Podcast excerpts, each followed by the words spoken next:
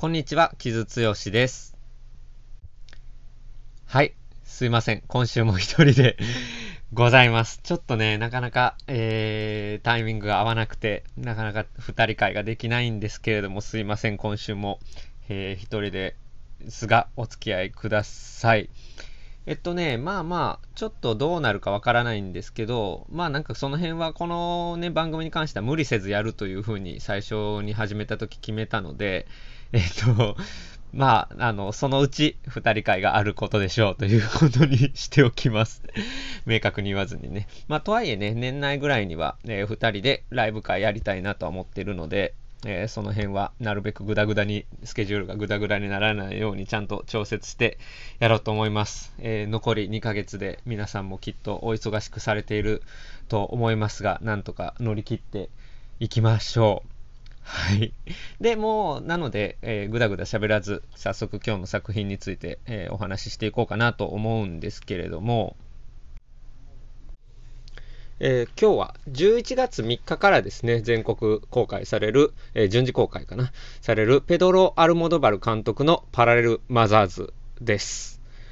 はい。えっ、と、ちなみにこれ、ヒューマンボイスという、えー、短編も同時公開されるので、まあ、えー、余裕のある方は、えー、ぜひどちらも見てほしいかなと思うんですけれども、えー、ペドロ・アルボノバルというとスペインの巨匠ですよね、もう名将巨匠、あまあ素晴らしいキャリアを持っている名監督の一人ですけれども、えー、個人的にもやっぱり非常に思い入れがある監督でですね、まあ昔からね、ゲイであることもカミングアウトしていて、まあスペインって、うん、まあなんだかんだやっぱりね、カトリックの、えー、影響でやっぱり、えー、同性愛差別が昔は結構きつかったりする中で、まあ昔から、えー、カミングアウトしてされ、えークイアネスをいろんな形で描いてきた素晴らしい監督ですけれども、で昔から、えー、彼の映画っていうのは僕もたくさん見てですね、いろいろ、えー、感動してきたんですけれども、あの、で、まあずっと特別な監督なんですよ、僕にとっても。なんですけど、ちょっとこの前ね、あったペイングローリーという映画に僕めちゃめちゃ感動して、その年に、あのうん、多分その年最も感動した映画っていう風によく言ってたんですけれども、アントニオ・バンデラスが主演のもので、それもペネロペ・クルスが出ていて、まあ、そのずっと、えー、アルモドバルのミューズというかね、まあ、アルモドバルの映画に、えー、たくさん出てきたえー、俳優が、えー、合流して、そして、まあ、アルモドバル自身の姿がかなり投影されているのかなという、えー、映画監督の話になっているという映画でしたけれども、まあね、その何に感動したかっていうと、まあその、ね、なんかこう、監督が自分自身を投影したキャラクターを出して、自分自身のちょっと人生を語るって、まあ、ともすればナルシスティックなものなだけにな、ん？だけのものになりがちではあるんですけど、えっとね、そう、こうやっぱり、あまあ、名監督だからっていうのも、そのレベルはもう本当に優に超えてというか、えー、何が語られてたかというと、僕が思うに、やっぱりその映画によって自分は生かされてきたんだという告白のように思いましたね。まあ、どういう話かっていうと、その本当に心身ともにボロボロになっている老いた映画監督が、えー、自分の中にあるクリエイティビティみたいなものを取り戻していくっていう話なんですけど、その取り戻し方がね、その自分の過去に向き合うっていうことなんですよね。そしてその過去に向き合った時に自分の過去にあったものは何かって言ったら映画と創作なんだっていう、そして愛なんだっていう話で、それが混然一体になって語られる感じがすごくある作品なんですよ。それって僕なんかが言うのもおこがましいですけど、めちゃめちゃわかるっていうか、なんかその、例えば、なんだろうな、その創作について語るなら創作についてのみがあったりとか、まあ愛について語るんだったら愛に、えー、ついてのみっていうことっていうのは、まあいろんな人ができることなんですけど、やっぱアルモドバルはその次元を、えー、超えていて、それらが全て関わってるんだっていう形で、えー、話して、語っていくんですよね。で、それが、うん、すごくね、えー、不自然じゃないというか、ものすごくエレガントに語られるんですよ。で、その語りが、そのぐ、映画の中で偶然みたいなこといっぱい起こるんですよね。その、昔、喧嘩別れした主演男優と久しぶりに会って、えっ、と、一緒にドラッグ とかしてたら、偶然その俳優が、その、ちょっと、匿名で書いてる戯曲を見つけて、ちょっと俺にこれやらせてくれよって言って、うん、まあじゃあやらやってくれっていうことで、一人芝居なんですけどね、一人芝居の舞台を、その主演監督、主演俳優がやっていたら、その、えー、舞台をやっている時に、たまたま昔の恋人がその街に来ていて、そしてたまたまその舞台が気になって見に行って、あ、これ俺の、俺とあいつのことが語られてるっていうことに気づいて泣くっていうシーンがあるんですけど、だからいろんな偶然が、えー、すごく重なってるんですけど、なんか作為的に見えないっていうか、人生そういうことあるよねって思わせる、パワーがあるんですよね。というか、まあ、ある種のその人生に起こる不思議な縁とか偶然みたいなものを、ある種、その、えー、抽象化して語ったものだと僕は思うんですけど、まあ、そういったものがすごくスムースに、エレガントに、えー、な脚本で語られていく。そして、えー、アルモードバルといえば、えー、原色を使った鮮やかな色彩使いですけれども、それも非常に溶け込んでいて、ただなんか昔の作品のようなビビッドな色使いっていうよりも、そこにちょっと哀愁が入ってくるような、ペーソスが入ってくるような感じになっていてですね、本当に作家の円熟を感じるなというところで、僕はもうめちゃくちゃ感動して まそのね、昔の恋人っていうのももちろんそのゲイの関係、男同士の関係で、で、もう過去いろいろあったけど、本当に今あれによって俺は生かされてるなっていうことに気づくみたいな話があったりとかね。なんかそういうことってやっぱ人生で、まああるよなって思わされるというか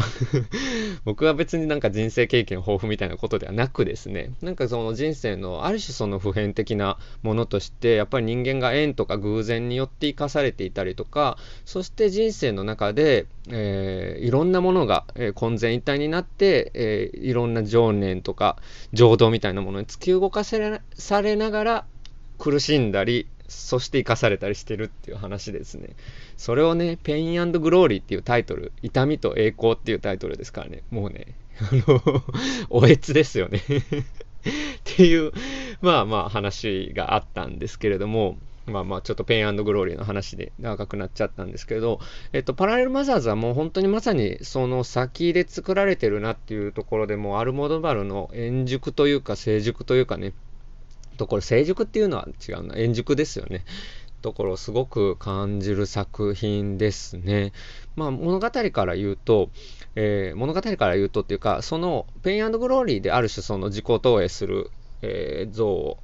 えー、語ったことによって、また母っていうテーマに帰ってきてるんですね、タイトル通りに。で女性と母、えー、アルモードバルって本当にオールアバウトマイマザーとかがまあ代表作とされてますけど、まあ母であるとか、あるいは女性っていうものをすごくずっとテーマにしてきた監督なので、まあ、その自分のテーマに戻ってきて、そしてそれを本当に今の彼の円熟味のある形、ところから語るという作品になってました。えー、物語は、えー、主人公がペネロペ・クルス。これも、えー、演じる、これも彼女は、えアルモドバルの映画に7回目の出演になります。え演じるフォトグラファーのジャニスっていう女性が、えー、にある時妊娠をするんですけれども、その、えー、出産のために同室になった17歳のアナという、えー、女の子というか、まあ、女性とですね、出会って、え、まあまあちょっとこうそこで、え、軽く交流をするんですけれどもそれから退院して子供を無事出産して退院してから、え、ある時ですね、え自分の子供がえー、自分、自分の子供が自分の子供じゃないんでないかという疑念を抱くようになっていて、で、これも、えー、公式ホームページにかなりそれに近いことを感じている、えー、ほのめかされているので、もう言ってしまうと、え、そのアナの子供と自分の子供が入れ替わってしまったんじゃないかという、え、疑念を抱くようになるという、えー、のがメインプロットになってますね。まあなんかそのたまにありますよね、その、えー、子供の取り違えっていうのがテーマになった作品っていうので、まあ、それ自体はそこまで、あの、なていうんですか、あの、まあ、新しいものではないんですけど、もちろん現実になったら大変なことですけどね。まあ、なんですけれども、まあ、そういう偶然からどういうことが起こっていくかっていうまあ、非常にメロドラマ的な要素があるので、えー、アルモドバルって本当に古典のメロドラマから非常に影響を受けた人なので、まあ、そういったところも、まあ、本当に本領発揮という感じで始まってそして主演は何といってもペネロペ・クルスなのでもうめちゃめちゃアルモドバル度数が高い。そしてまあね、あの、なんていうんですか、情熱的な女性の像がまあ描かれて、えーアルモドバルらしい色使いで語られていく本当に室内のインテリアとかすごいあの目が楽しいんですけれどもっていうところでまあものすごくアルモドバル度数が高いものなんですけれどもただこのパラレルマザーズが同時にアルモドバルの新境地みたいな感じですごくよく言われてるんですよ。それは何かっていうと、えー、その最初のフォトグラファーのジャニスが、えー、法人類学者の男性アルトゥロっていう方と、えー、人とですね、えー、過去のそのスペイン内戦の、えー、墓を調べてるの犠牲者にな犠牲になった人たちの墓を調べてるみたいな話があって、まあ、それが自分の祖先と関わりがあるんじゃないかっていうところを探そうとしているって話が入ってくるんですよ。で、えー、そのメインプロットといいますかね、そのメインのその自分の子供が取り違えられてしまったんじゃないかっていう話と、スペイン内戦の話っていうのが、ある種パラレルに進んでいくんですけれども、でも全体としては絡み合ってるみたいなことになっていて、これがね、非常にすごくうまいなと思いましたし、あ、アルモドバルこんなこともできるんだっていう風に僕は、すごく思いましたね。うん、というのはね、そのメインプロットの方では本当に、えー、っと、アルモードバルのこれまで描いてきたことが本当に重層的な形で語られるんですよ。その、まあ、ジャニスと、ジャニス30代後半なのかな？くらいでシングルマザーになった女性と、10代でシングルマザーになってしまったアナという、えー、なったアナという女性2人の交流が描かれるんですけれども、えー、そのいろんな女性像がある中のさまざまな関係性っていうのが、えー、重要な語り口になるんですよ。例えばボルベールみたいな映画とかってあれは世代の異なる女性が、えー、お互いを助け合うっていうことが描かれていたと思うんですけど、まあ、そこでねちょっと男がいらないぐらいな感じの本当に、えー、ボケえー、一族みたいなこともね語そこでは語られていたとは思うんですけれども、えー、この作品ではそこには当然さまざまな女性がいるしそして母に母をいわゆる世の中から求められる母親みたいなものができなかった女性母親らしくなかった母親みたいな感じの人も出てきてただその、えー、女性を、えー、過度に攻めるわけではないんですよ。もちろんなんか、ものすごく擁護するわけでもなく、その辺のバランスが見事だし、そしてまあ、主人公もシングルマザーだったりするので、シングルマザーっていう選択自体も何もジャッジしない。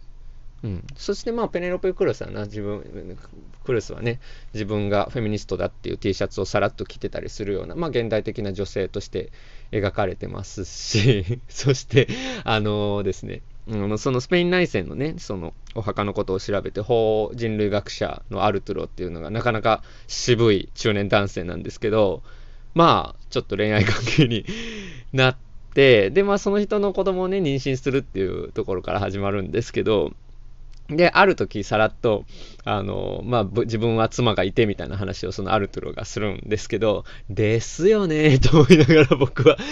見てたんですけど、絵でなんですけど、でもそれを別になんか主人公のジャニス自体はあの悪いことだと思ってないっていうか、自分たちはそのさらっとした付き合いを、お互いに自立した関係をあの築くからっていう話で、まあ、始まって、まあ、それがね、妊娠になってまたちょっと別の、えー、関係になってくるっていうところではあるんですけども、まあ、そういったところも非常に現代的な、いわゆる伝統的でない家族像みたいなものが、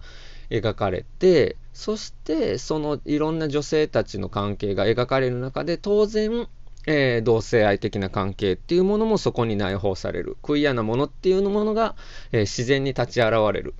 っていうのは、えー、本当にアルモドバルの、え真骨頂というか。昔からね本当にあの彼は本当に同性愛を描く時になんか当然のように描くんですね。だってそこにあるじゃないかという形で、実際そうなんですよね。まあなんか LGBT みたいな言い方あるけれども、えー、クイアなものクイアってねもともとその異性愛規範とか、えー、シスジェンダー規範みたいなものから外れるものをクイアっていうふうに、えー、言った方が僕はいいと思うことが最近まあ多いんですけれども、まあ、それはさておき、まあ、そういうクイアなものっていうものが世の中には当たり前に偏在してるよねっていうのを、えー、メロドラマの中でこそ語ってきた人なんですよね。そこら辺がやっぱりあのアルボバルの凄さだし、えー、そういった姿勢っていうのはいろんなところで受け継がれてるんですけれども、うん、やっぱりアルモドバルのレベルでエレガントにできる人っていうのはまあなかなかいないんじゃないかなっていうふうにね。今だったらまあそれこそ、えー、ルカ・ガダディーノだったりイタリアのね、えー、いろんなクイア作家っていうのがその高いレベルでやってますけれどもやっぱりその前にはあアルモードラルがいたりとかファスビンダーがいたりとか、まあ、そういうところで、まあ、クイア作家の、えー、映画的な歴史が面々と続いてるなと思ったりはするんですけど、まあ、そういったものがこの、えー、パラレルマザーズという作品にも当たり前に入っているというものは、まあ、本当に見事だなと思いますね。で、まあ、やっぱり語られてることっていうのは、まあ、出産っていうその母の愛っていうところが言うと、まあ、すごくなんだろうな、あの、ある種伝統的な、うん、母性についての話をしているようであり、でもそこで、えー、描かれるのは複数の、えー、枠にとらわれない家族像だったり、あるいろんな関係性、異性空き犯であるとか家父長制にとらわれない、えー、家族像や、えー、関係性みたいなものが描かれているので非常に、まあ、現代的なことを、まあ、この巨匠がやっているっていうのはあのやっぱりあのすごいなと思う一方でその、えー、スペイン内戦の話が入ってくることによって自分の祖先みたいなところに自分がどこから来たのかっていうところに想像を働かせてるんですよね。それが同時にあるんですよ。それが本当にすごいなと思ってですね、つまりその現代的な家族像、その家父長制みたいなものから逃れていくっていうことと、ただ自分の先祖がどういう生き方をして、どういう死に方をしてしまったのかみたいな話とか、あるいはそれに対して、まあじゃあ社会に対してどう思うのかみたいな話とかっていうのが矛盾しないっていうことを、なんだろうな、なんか本当に、当たり前に提示できてるんですよね、この映画って。なんかそのことさらに強調するわけでもなく、なんかその両方あるのが人生ですよねっていう、ですよねってか人生なんだっていうね、かことが描かれていて、これはね、ちょっとかなり、うん、すごいことだなと思いましたね。なんか自分自身やっぱりちょっと自分の胸に手を当てて考えさせられたというかですね、やっぱり僕はなんかそのやっぱりね、あの家族像とか関係性なんか多様になればなるほどいいと思うぐらい思ってるような、まあ、人間なのでですね、まあ、アルモドバルがこういう、なんだろう、いわゆる規範から外れる人間関係とか、えー、家族像みたいなものを描くのは素晴らしいなと思う一方で、じゃあ自分を果たして、えー、先達に対しての想像力みたいなものをちゃんと働かせられてるだろうかとか、うん、伝統を軽視してないだろうかとかね、えー、ルーツを軽視していないだろうかっていうことは僕自身もすごく考えさせられましたね。で、まあ、ラストショットが非常に示唆的なものになってるんですけども、うん、そこはぜひ見てほしいなっていうところですね。そこでやっぱりその、ここでパラレルマザーズで語られてるメインプロットだけでない、その、えー、先祖というかね、まあ自分のルーツを考えることっていうものが、えー、どういう意味があるのかっていうのをやっぱり考えさせられる最後のショットになっているかなと思いました。うん、なんかアルモドバル曰く自分にとっても過去最も政治的な映画っていう風に言ってるんですけれどもまあなんかそのやっぱりクイアなものをねずっと長く撮り続けてきたっていうこと自体まあ僕は政治的なことでもあったとは思うんですけれども、まあ、それと同時にね本当に過去のその歴史の具体的なえー、傷跡みたいなものを見るっていうことは確かにこれまでのアルモドバルの映画にあんまりなかったことだなと思って、えー、そこら辺は本当に見事だなと思いましたね。ただ本当に政治のための政治として描かれてないっていうか人生を描くにはここが欠かせないみたいなところがあってやっぱり人生が一番大事っていう感じがねこの人のメロドラマにはすごくあってですね。うん、もう本当にすごいなと 思いましたね。まあなんか、あの、ペイングローリーがもうなんか結構遺作みたいな感じの内容だったから、どうすんだろうこれからと思ったけど、全然これからも作品が控えているということで、えー、この巨匠をまだまだえー、信じて追っていきたいなと思わされる素晴らしい映画でしたね。下半期必見の一作かと思います。はい。で、えっ、と、もう一作、ヒューマンボイスっていう短編が同時に公開されるんですけど、これは、えー、結構実験的な作品でですね、ジャン・コクトーの人間の声っていう戯曲のね、かなり自由な本案っていうことらしいんですけど、ティルダ・スウィントンの一人し、ほぼ一人芝居になっていて、まあ、その、それも女性がどういうふうに、うん、なんか窮屈な場所かのがから逃れるかっていうような、えー、テーマの作品になっていて、まあ、実験的ではあるんですけれども、非常に語られていることは普遍的だし、そしてアルモドバル的テーマがここでも通底されているなっていうところだし、そしてティルダ・スイントンを、えー、かっこいいティルダ・スイントンを見られる、えー、作品でもあり、えー、ぜひぜひ同時に見てほしいなというところですね。うん、なんかアルモドバル最近見てなかったなっていう人とかもぜひね、あの、オールアバウトマイマザーとか過去の作品を振り返るもいいですが、ペイングローリーから見ていただけると嬉しいなと僕は思っております。はい。というわけで今週紹介したのは11月3日から、えー、全国順次公開、ペドロ・アルモドルバール監督のパラレル・マザーズでした。はい。というところですかね。はい。最近ちょっと紹介したい仕事というか、紹介したい仕事というか、僕の仕事というよりは、えっと、ニューダットのインタビューを、えー、クイックジャパンのウェブで受けまして、それはやる気ありみのタンさん、うん、えー、彼もゲイ男性なんですけども、えー、まさにその視点から、えー、たくさん聞いてくれてですね、まあなんかそのすごく読みやすくて、えー、ニューダットの、まあ魅力といいますか いい部分が、えー、紹介されてる記事になってると思うので、よかったら見てみてください。僕のツイッターとかから見れると思います。あとね、まあなんか、ここ、まあ、ばばって大々的、あ、で、えっ、ー、と、ミュージックマガジンの今出てる号になるのかな、11月号かな、に、パラレルマザーズの単表を書いてますので、そちらも今週のその、この放送と合わせてチェックしてみていただければなと思います。ただ、なんか、それよりも、それより、それよりもってことはないな。それよりもってことはないんですけど、えっと、忘れてたんですけど、エレキングのね、フォーク特集が、えっと、まあ、かなり前に出ていまして、で、まあ、それの表紙、ビッグシーフのインタビューをやっておりまして、まあ、その紹介は以前させてもらったと思うんですけれども、えー、気がついたらですね、ビッグシーフの、え、来日が近づいてますよね。めちゃめちゃ僕自身も楽しみにしてるんですけれども、ぜひぜひちょっとエレキングの、えっ、ー、と、そのフォーク特集のビッグシーフインタビューまだ読んでないという方がいらっしゃって、かつビッグシーフの来日行くぜっていうような方がいらっしゃったら、もうぜひちょっと読んでいただきたいなと思います。フロントパーソンのエンドリアエイドリアン・レンカーのインタビューという非常に貴重なところにバックミーク、ギタリストのね、2人で、元夫婦で 答えてくれてるんですけども、それまあもうその元夫婦っていう関係性であったりとかも含めて、そのビッグシーフっていうのがどういう信頼関係でできているのかとか、えー、カントリーミュージックとのつながりとか、それそれこそあれですよね、ルーツとのつながりですよね、みたいなところについて、えー、非常に示唆に富んだ話をしてくれているので、ぜひチェックしてくれると、いただけると嬉しいなと思います。はい。というところでしょうか。えっ、ー、と、残り2ヶ月ですね。えっ、ー、と、僕もそろそろ年間ベストとかいろいろ考えたりとか、あとちょっと見逃してたテレビシリーズとか慌てて見ているところなんですけれども、皆さんも、えー、忙しい中かと思いますが、えー、映画やドラマを見て英気を養っていきましょうというところですかね。まあ、はい。では今週はこんなところで失礼いたします。お送りしたのは木津剛でした。